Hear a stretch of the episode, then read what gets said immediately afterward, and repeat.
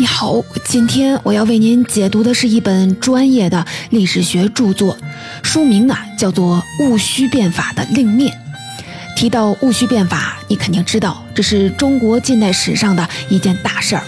自从1840年以来，中国历史进入到近代，一些思想比较先进、眼界比较开阔的中国人就一直在探索，希望通过改革让国家富强起来，摆脱列强的威胁。一八九八年的戊戌变法就是这样的一次尝试。变法的领导人康有为、梁启超和他们的追随者们，在光绪皇帝的支持下进行了一系列的改革。只不过啊，因为当时以慈禧太后为首的保守派势力过于强大，变法最终还是失败了。刚才我说的这些，是我们对戊戌变法最常见的认识。不过啊，今天的这本《戊戌变法的另面》给我们提供了一个新的视角。书里说，戊戌变法除了刚才我们说到的这个正面，还有一个另面，或者叫侧面。在正面上，我们看到的东西比较简单直接，就是维新派和保守派的较量；而从侧面上看，情况就比较复杂了。除了维新派和保守派这两个极端，在当时的政坛上还活跃着一些其他的政治力量。这些人有相当的实力，也并不反对改革，但是和康有为这帮人实在是合不来。因此啊，在维新派推动变法的过程当中，他们要么袖手旁观，要么给维新派使绊子。这其中有一个人一直在跟康有为明里暗里的较量，他就是晚清四大名臣之一的张之洞。今天的这本《戊戌变法的另面》研究的就是张之洞对戊戌变法的影响。这个研究视角啊是很难得的，因为以往研究戊戌变法的学者依据的主要是康有为和梁启超留下来的记录，其他来源的历史资料非常的罕见。康和梁是戊戌变法的当事人，他们的记录当然很重要。但问题是，也正因为他们是当事人，他们在叙述那段历史的时候，会基于自己的政治立场，隐瞒甚至编造一部分的事实。历史学界对这种情况历来都有所警惕，但是因为找不到其他的资料，学者们也只能大体上接受康和梁的说法。今天的这本《戊戌变法的另面》，算是在一定程度上打破了这种局面。这本书的作者是著名的中国近代史专家毛海建，他从1998年开始研究戊戌变法，当时就有朋友提醒他，关于戊戌变法的历史资料都被发掘的差不多了，很难再有什么新的突破了。不过毛海建还是在这个项目上坚持了下来，研究一做就是二十多年，直到今天都没有结束。功夫不负有心人，他在有关张之洞的历史档案里发现了一大批关于戊戌变法的新资料，在康梁的说法之外，揭开了戊戌变法隐蔽的侧面。接下来呢，我的解读分成了两个部分。在第一部分，我们先来简单的回顾一下戊戌变法的经历；在第二部分，我们再来详细的说说《戊戌变法的另面》这本书的新发现，看看张之洞对戊戌变法发挥了怎样的影响。首先，第一部分，我们先来梳理一下戊戌变法的大致脉络。因为戊戌变法是康有为领导的维新派发起的，我们就从故事的主角康有为说起。康有为生于1858年，是广东南海人。所以，他的追随者们后来叫他“南海先生”。和那个时代大多数的读书人一样，康有为年轻的时候一直在努力地考取功名，但他在科举这条路上走得并不顺利。按照清朝的科举制度，一个读书人要想参加正式的科举考试，得先迈过一道最基本的门槛，这就是成为生员，也就是俗话说的秀才。在这以后，秀才还要经过三重选拔，通过乡试成为举人，再通过会试和殿试成为进士，这才算是走完了科举的全流程。康有为在这个流程上处在什么阶段呢？他考了十几年，还只是个秀才，也就是说，他一直徘徊在科举考试的准入门槛上，正经的功名还跟他没什么关系呢。换作是一般人，考了十几年，可能早就灰心丧气了。但康有为可不是一般人，他的抱负大得很。康有为写过一本自传，叫《我史我的历史》，里面提到他在二十岁那年，有一天静坐冥想，突然感到天地万物和自己融为一体，大放光明。他觉得自己是圣人，就开心的笑了，但又想起天下苍生的困苦，就又郁闷的哭了起来。康有为的原话我放在文稿里，不管你觉得啊这是心怀天下的志向，还是目中无人的狂妄，你都能看得出来，康有为对自己的人生有着极高的期许。静坐时，忽见天地万物皆我一体，大放光明。自以为圣人，则欣然而笑；忽思苍生困苦，则闷然而哭。康有为，我史。其实啊，康有为科举考得不顺利，倒也不是因为他的学问不好，只是他在读书的时候，自己创造性的见解太多了，不太适应科举的游戏规则。后面我们还会看到，康有为按照自己的理解来解读儒家经典，这也给他树立了不少的政敌，给戊戌变法平添了不少障碍。不过啊，也正是因为在学术上有独到的见解，康有为才能建立起自己的影响力。康有为二十出头就接触到了有关西方政治制度的书籍，再加上对科举的厌烦、对时局的担忧，他渐渐地形成了一套关于维新变法的理论。一八九一年，三十三岁的康有为在广州开办了一间学堂，叫万木草堂。他在这里宣讲自己的学说，还收了几十个学生。其中最厉害的一个，就是日后戊戌变法的骨干梁启超。梁启超生于一八七三年，小康有为十五岁。他在科举上比他的老师康有为要顺利得多，十六岁就中了举。那一年的主考官叫李端芬，时任内阁学士，是一个从二品的官员，在皇帝面前也能说得上话。李端芬非常的欣赏梁启超的文章，还把自己的堂妹许配给了他。对于科举时代的读书人来说，梁启超的经历绝对算是梦幻般的开局了。不过啊，梁启超中举后的第二年就认识了康有为，从此走上了一条和传统士人截然不同的人生道路。康有为关于维新变法的学说让梁启超大为折服，梁启超拜康有为为师，在日后的政治活动中一直是康有为最为得力的助手。康有为和梁启超相识于一八九零年，在这以后，康有为终于在科举上取得了进展。在一八九三年通过乡试，成了举人。又过了两年，清朝在甲午战争当中败给了日本，朝廷派李鸿章到日本去讲和，签订了极其丧权辱国的《马关条约》。消息传回国内，在朝野上下激起了一片反对的声音。康有为和梁启超那时候正好来北京参加会试，他们联合和其他来北京考试的举人联名上书光绪皇帝，反对《马关条约》。这就是近代史上著名的公车上书。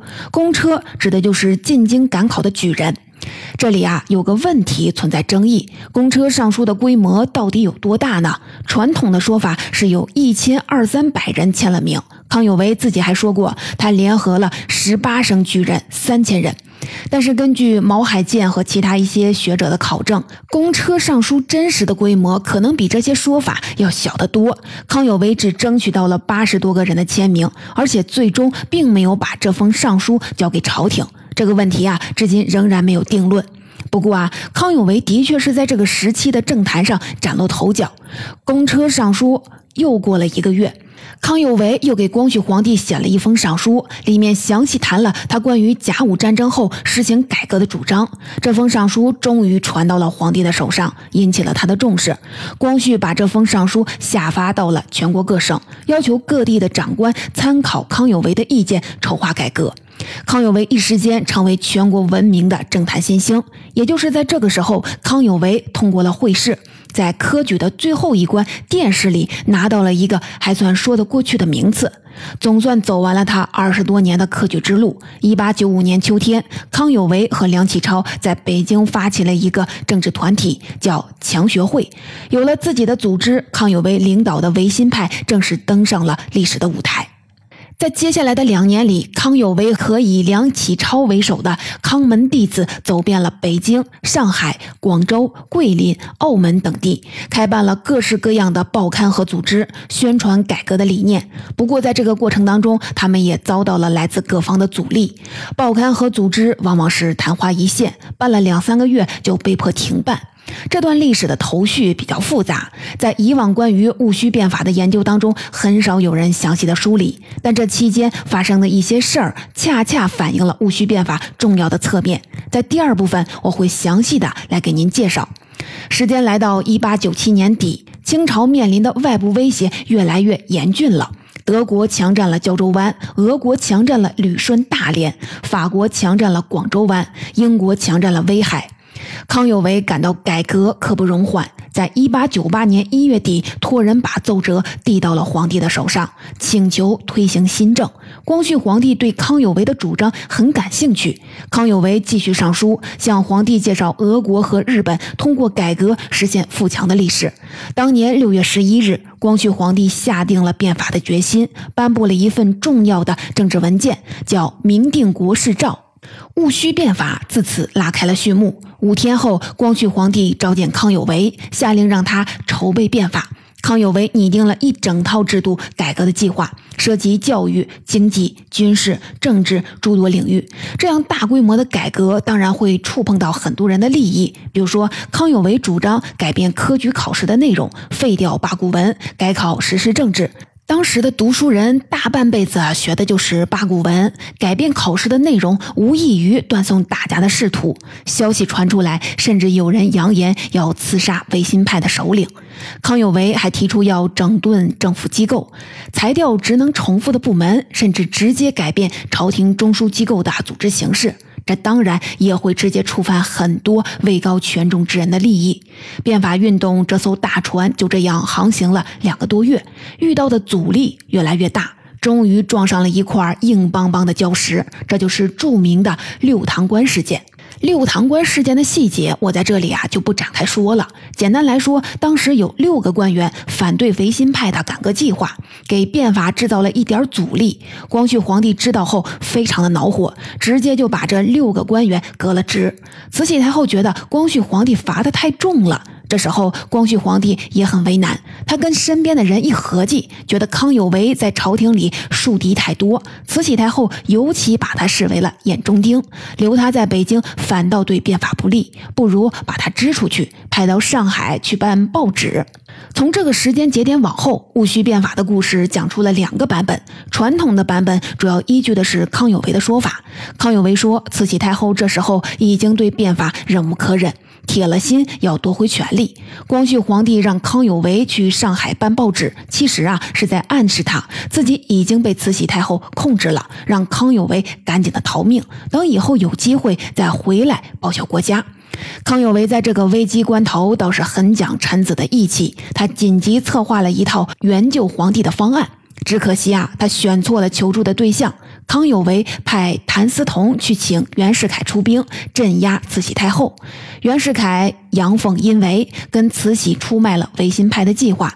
慈禧迅速地采取了反制措施，叫停了变法，软禁了光绪，开始大肆地搜捕维新派。康有为说的这些，是不是事情的真相呢？其实啊，这套说法疑点重重。康有为很可能从一开始就理解错了光绪皇帝的意思。光绪让他去上海办报纸。就是为了给当时已经过热的变法运动降降温，并没有别的意思。慈禧和光绪在六堂关事件里的分歧也没有大到剑拔弩张的程度。慈禧最初很可能并没有夺权的意图，但是维新派这边派率先的启动了所谓的援救皇帝的计划，还传出来一种说法叫“围元杀后”，意思就是围住颐和园，杀掉慈禧太后。慈禧听说了这件事儿，当然气的是七窍生烟，直接失去了对光绪皇帝的信任，这才有了后来发动政变镇压维新派的事情。我刚才说的这后一种说法，来自毛海建先生的另一部作品《戊戌变法史事考》，书里的维元杀后称为是维元劫后。劫持的劫，这是一种更严谨的说法。毛海建先生的说法依据是清宫档案，从历史研究的角度上讲，可靠性比较高。要是你担心专业的历史学著作读起来费力，总之啊，一八九八年九月二十一日，戊戌变法在进行了一百零三天后被腰斩，慈禧太后再次回到了垂帘听政的位置。光绪皇帝的权力被削弱了。慈禧下令搜捕维新派，康有为和梁启超辗转逃到海外，继续宣传自己的政治主张。最后呢，慈禧抓住了康广仁、谭嗣同、林旭、杨申秀、杨锐、刘光第这六个人，在九月二十八日将他们处死在北京菜市口。传统上把这六个人叫做戊戌六君子，说他们都是因为支持变法维新才牺牲的。其实啊，这六个人参与变法的深度各有不同，和康有为这伙人的关系也各有不同。这六个人里，请你记住一个人的名字：杨锐。从戊戌变法的侧面来看，杨锐这个人的形象比较复杂，我们在后面啊还会说起他。到这里，我们回顾了戊戌变法的大致经过。接下来，我们把视角啊切换到戊戌变法的侧面，让我们先把时间拨回到一八九五年。这一年，康有为借着进京赶考的机会，第一次让光绪皇帝看到了自己的改革计划。因为得到了光绪皇帝的重视，康有为一时间天下闻名。他带着学生梁启超在北京办报纸，又创立了政治团体强学会，得到了朝野上下很多人的支持。这时候的康有为志得意满，正准备去南方开办强学会的分会，在全国范围扩大自己的影响力。但开办分会可不是他一个人说了算的，他必须取得地方势力的支持。这时候的康有为就好比一个创业者，手里攥着项目，在寻找投资人。他应该去找谁呢？放眼当时全中国的政坛，有一个人最合适，这个人啊，就是张之洞。张之洞时任湖广总督，是当时全中国最有实力的一支地方力量的首领。当时因为甲午战争，两江总督刘坤一临时离任，张之洞还替刘坤一兼着两江总督的职责。人在南京，康有为的强学会要想在南方开枝散叶，只要取得了张之洞的支持，就基本上没什么障碍了。不过啊，张之洞的权势还不是康有为找他帮忙的唯一理由。更重要的是，这两个人的政治立场也基本一致。马关条约初步签订后，康有为忙着组织公车上书，张之洞也多次向北京发来电报，请求朝廷废约再战。等到朝廷正式批准了马关条约，张之洞和康有为又都主张学习西方的经验，变法自强。既然在政治上立场相近，这两个人应该是谈得来。最让康有为感到自信的是，北京的强学会刚开办，张之洞就捐了五千两银子。在康有为看来，张之洞这已经算是明确的向维新派伸出了橄榄枝。照这么一盘算，康有为满怀信心的来到了南京，和张之洞见了面。两个人谈的怎么样呢？刚开始非常好。康有为在他的自传《我史》里谈到，他和张之洞隔日一谈，每至夜深，前前后后谈了十几天。张之洞很欣赏康有为，派了自己最信任的几个幕僚协助康有为在上海和广东开办强学会。不过，也就是在这最初十几天的接触里，康有为和张之洞都注意到双方有一个重要的分歧。这个分歧表面上看是学术思想上的。我前面介绍康有为的时候提到，他读书不太守规矩，经常按照自己的理解，甚至是现实的需要来解读儒家经典。自从1891年在广州开办万木草堂以来，康有为一边教学生，一边把自己的学术成果整理成了两本书，一本叫《心学伪经考》，一本叫《孔子改制考》。我们不深入学术的细节，简单来说，这两本书有一个共同的主旨，就是把孔子塑造成了一位改革家。康有为写这两本书是在跟传统的读书人叫板。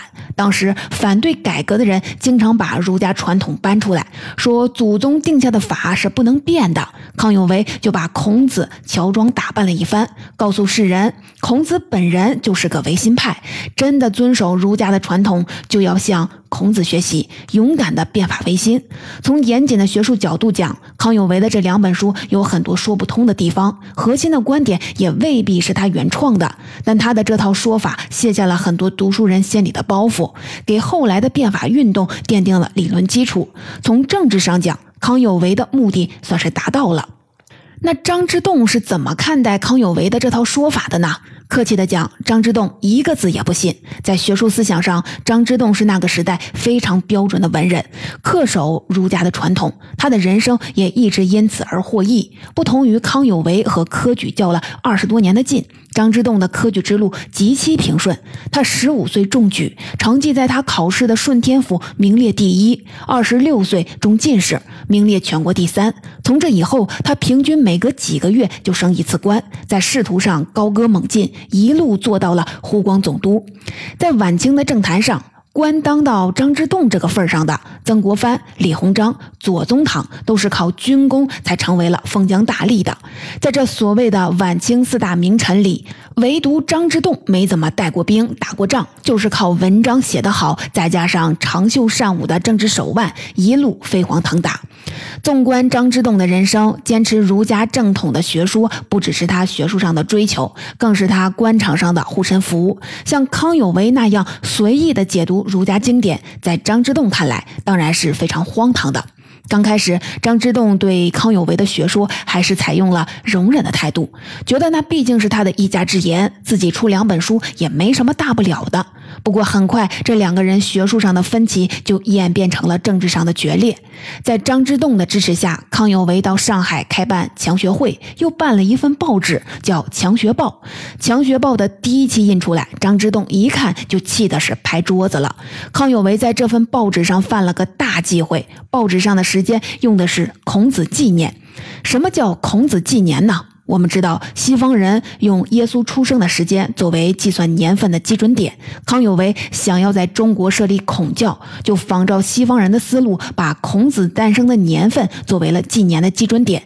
这本来只是康有为这一派在学术理念上的一种表现，但把孔子纪年印到了报纸上，这在张之洞看来是极其幼稚的。按照当时的政治观念，该用什么纪年呢？当然是用当朝皇帝的年号来纪念。抛开皇帝的年号，自己定义一套纪年标准，这是一种非常危险的政治表态。另外啊，康有为想要自己搞出一个教会来，别管拜的是不是孔子，都要有点谋反的嫌疑。当时的康有为刚刚步入政坛，对这些问题还不怎么敏感。张之洞可是大大的捏了一把汗。这份报纸有他张之洞的背书，要照康有为这么胡来，很可能会给他招来大逆不道的罪名。这是张之洞万万不想看到的。从孔子纪年这场争议开始，张之洞和康有为之间的裂隙越扯越大。这两个人的性格都很强势，一边是搞儒学正统、安身立命的封疆大吏，一边是倡导改革、藐视权贵的政坛新秀，两边互不相让，很快就到了谈无可谈的地步。张之洞再也不能容忍康有为把《强学报》当作宣扬自己学说的阵地，火速叫停了《强学报》。官方的报纸一停，上海的强学会失去了发生的渠道，很快也就办不下去了。差不多在同一时期，北京的强学会也被官方查封，这背后有慈禧太后的意思。维新派忙活了大半年，攒下的这点家底儿，到这时候基本上就赔了个一干二净了。说到这儿啊，你可能会觉得张之洞啊有点小心眼儿，一点学术上的分歧，怎么就闹到了这样水火不容的地步呢？我认为归根结底还是因为在康有为和张之洞的心里，学术的重要性有着本质的差别。在康有为看来，学术是为现实的政治目的服务的，是实现变法维新的思想工具；而在张之洞的心里，学术是一种类似于信仰的存在。张之洞有一个重要的幕僚，叫辜鸿铭。这个人在历史上有不少的争议，不过大家都公认他是学贯中西的大学者。辜鸿铭对张之洞有一句总结。他说：“张之洞追求富强，但目的并不是富强本身，而是为了保住中国。保住中国的目的，又是为了保住明教，也就是儒家的传统。这里面啊有个顺序：国家比富强重要，儒学又比国家重要。但在康有为的心里，这个排序啊几乎是倒转了过来。为了实现国家富强，康有为可以改写甚至编造儒学。在康有为这里，儒学只是达到目的的手段；而在张之洞看来，儒学绝对不是。”手段，而是比目的更重要的目的。随着上海强学会的破产，康有为和张之洞决裂，从此天各一方，再也没有见过面。不过啊，虽然没再见过面，这两个人却一直记挂着对方。在接下来的两年里，康有为带着弟子们继续的在全国各地活动，他们改换名目，办了些大大小小的社团和报纸。在这期间，康有为一直在心里把张之洞当做了对手。他告诫自己门下的弟子，组织学会要办得漂漂亮亮，可谓南皮诸公愧，勿为南皮诸公笑。这里的南皮指的就是张之洞，他是直隶南皮人。康有为这话的意思就是，我们做的事儿要让张之洞这帮人羞愧，不能让他们笑话。康有为说出这话的时候，距离他和张之洞决裂已经过去一年半的时间了，可见张之洞给他留下了心理阴影有多大。张之洞的情报网络遍布全国，他也一直密切地关注着康有为这伙人的动向。他对维新派的势力倒并没有赶尽杀绝，毕竟啊，张之洞并不反对改革，他反对的只是康有为的学术观点。为了和康有为在舆论上形成对抗，张之洞专门办了一家报纸，还和幕僚们一起写了一本书，叫《劝学篇》。这本书反映的是张之洞这派人的学术观点，但也有明确的政治目的。张之洞自己说。他这两本书有两个主旨：第一是反对康有为的邪说，第二是反对保守派的愚说。你从这个说法可以看出，张之洞在政治上的站位，他是主张改革的新派官员，但他要的是一场没有康有为的改革。在张之洞看来，中体西用是让国家走出困境的正道，但儒学的根本是万万不可动摇的。张之洞的劝学篇写完的时候是已经是一八九八年四月了，这时候距离戊戌变法正式启动只剩下不到两个月。康有为关于改革的论调再次引起了光绪皇帝的注意，这些情况让张之洞很着急。他一边让人赶紧的把劝学篇印出来送到北京去，逢人啊就送两本。一边三天两头的和自己安插在北京的情报人员通电报，密切的注意着康有为的一举一动。从毛海建先生发现的历史档案来看，张之洞安插在北京的情报人员至少有十人左右，都是他的门生、亲戚和政治上的同同党。这里面消息最灵通，也最受张之洞信任的，就是我们前面提到过的杨锐。杨锐是戊戌六君子之一，在戊戌变法失败后被慈禧太后抓起来送上了法场。关于杨锐的死，有一段流传很广的传说，说他临行前多次的质问监斩官自己犯了什么罪，监斩官闭口不言。杨锐被斩首时血溅三尺。这段传说乍一听好像是在说杨锐英勇就义，面对监斩官也毫无惧色，正气凛然。但其实啊，历史的真相未必是后人附会的这样。杨锐的确是支持改革的官员，在戊戌变法当中发挥了重要的作用，但他和康有为这一派人保持着相当的距离。杨锐是张之洞最器重的幕僚之一。早在戊戌变法的十几年前，张之洞就发现了杨锐这个人才。他帮杨锐安排过几份工作，无微不至地照顾杨锐的家人，最后把杨锐安置在了北京，每个月还发给他一笔相当宽裕的生活费。可以说，张之洞对杨锐有极深的知遇之恩。杨锐也尽心尽力地帮张之洞搜集北京的情报，让身在武昌的张之洞也能及时地掌握朝廷里最新的风向。在戊戌变法当中，杨锐担任军机张京，这是一个可以直接接触到皇帝的关键职位。他一边尽心尽力地推动改革，一边在关键时刻不动声色地对康有为发动了一次致命的政治攻击。在第一部分当中，我们就说到了六堂关事件发生后，光绪皇帝找来了身边的人商量变法接下来该怎么推进。他找的这个人就是杨锐。杨锐给光绪皇帝的答复很直接。八个字：康不得去，祸不得息。不把康有为从领导班子里踢出去，变法就没办法推进。因为有了杨锐的这句话，光绪皇帝才决定派康有为到上海去办报纸。不过啊，他们都没有想到，这个决定引发了康有为一派激烈的举动，引爆了后来的戊戌政变。了解了这段隐秘的历史，再来看杨瑞的死，就有点黑色幽默了。杨瑞临行前几次的质问监斩官自己的罪名，这就是因为他坚信自己是无罪的。他明明在皇帝面前弹劾过康有为，根本就不是康有为的同党，怎么就稀里糊涂的就要被杀头了呢？监斩官也答不上来，因为这时候的慈禧已经完全丧失了理智，他要的就是赶紧抓几个人杀了，给他们安上大逆不道的罪名。至于他们是不是康有为的同党，根本就不重要。张之洞听说了戊戌政变的消息，刚开始啊还有点得意，觉得康有为这伙人总算是遭殃了。但是当他得知杨锐也被抓了，心一下子就揪了起来。从政变发生到戊戌六君子被处死，中间隔着一个星期，张之洞一直在给各个门路说得上话的人拍电报，求他们帮帮忙，救杨锐一命。他没想到的是，慈禧太后下手竟然这么急。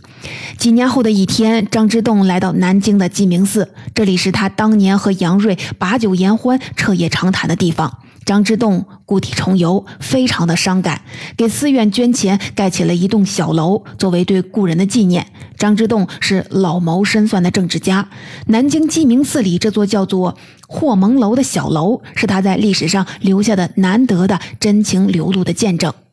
总结《戊戌变法》的另面这本书，我就为您解读到这里。毛海建先生通过和张之洞有关的历史档案，为我们还原了戊戌变法隐蔽的侧面。在这个侧面上，我们看到了戊戌变法并不是一场简单的发生在维新派和保守派之间的斗争，在当时的政坛上还有很多像张之洞这样支持改革的新派的官员，这些人联合起来，或许能改写晚清的政局。